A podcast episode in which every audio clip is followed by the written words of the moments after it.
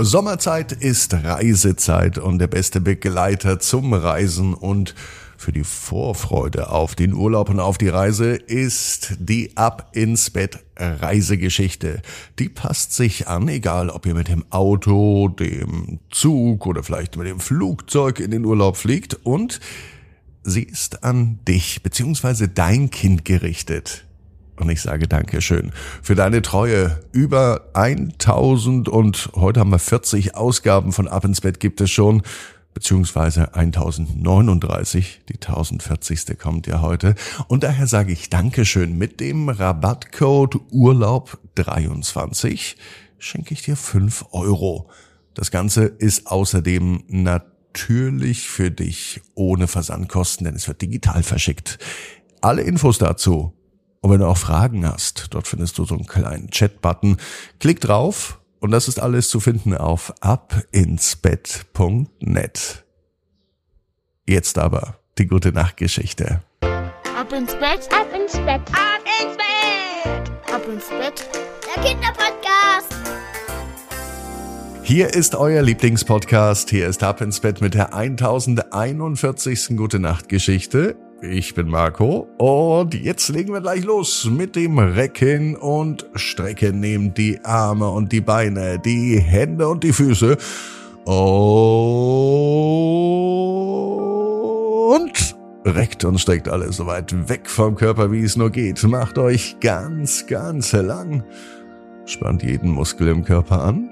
Und wenn ihr das gemacht habt, lasst euch ins Bett hinein plumsen und sucht euch eine ganz bequeme Position. Und heute bin ich mir sicher, findet ihr die bequemste Position, die es überhaupt bei euch im Bett gibt. Hier ist die 1041. Gute Nacht Geschichte für Sonntagabend, den 2. Juli. Mirjam und der verschwundene Schatten. Mirjam ist ein ganz normales Mädchen. Es ist ein ganz normaler Tag. Es könnte der heutige Tag sein. Doch ist der Tag wirklich so normal, fragt sich Miriam. Sie fühlt sich gut, als sie heute nach Hause läuft, nach der Schule. Aber dann fällt ihr etwas auf. Obwohl die Sonne scheint, ist mit einem Mal ihr Schatten verschwunden, wie vom Erdboden verschluckt. Verwirrt macht sie sich auf den Weg, um herauszufinden, was mit dem Schatten geschehen ist. Sie will ihn schließlich zurückbekommen. Wo ist er denn, der Schatten? Sie sucht ihre besten Freunde auf, nämlich Lena und Max. Und sie sagt, dass sie die Hilfe benötigt. Heute unbedingt. Lena und Max hatten eigentlich was anderes vor. Sie wollten sich auf dem Spielplatz treffen. Aber wenn eine Freundin Hilfe braucht, dann helfen sie natürlich. Gemeinsam erforschen sie nun sämtliche Orte, sie suchen nach Hinweisen und sie begegnen vielen, vielen Menschen. Und nicht nur Menschen, sie werden auch magische Kreaturen treffen, die ihnen helfen, das Rätsel um den verschwundenen Schatten zu lösen. Zuallererst entdecken sie die verborgene Pforte zum Schattenreich. Das Schattenreich ist eine faszinierende Welt, voller Licht und Dunkelheit. Denn damit es Schatten gibt, braucht es ja natürlich auch Licht. Dort treffen sie oft ziemlich niedliche Schattengeister, die ihnen helfen, ihre Ängste zu überwinden. Denn obwohl es Geister sind, muss man vor denen keine Angst haben. Erstens sind sie niedlich, zweitens helfen sie Miriam und ihren Freunden.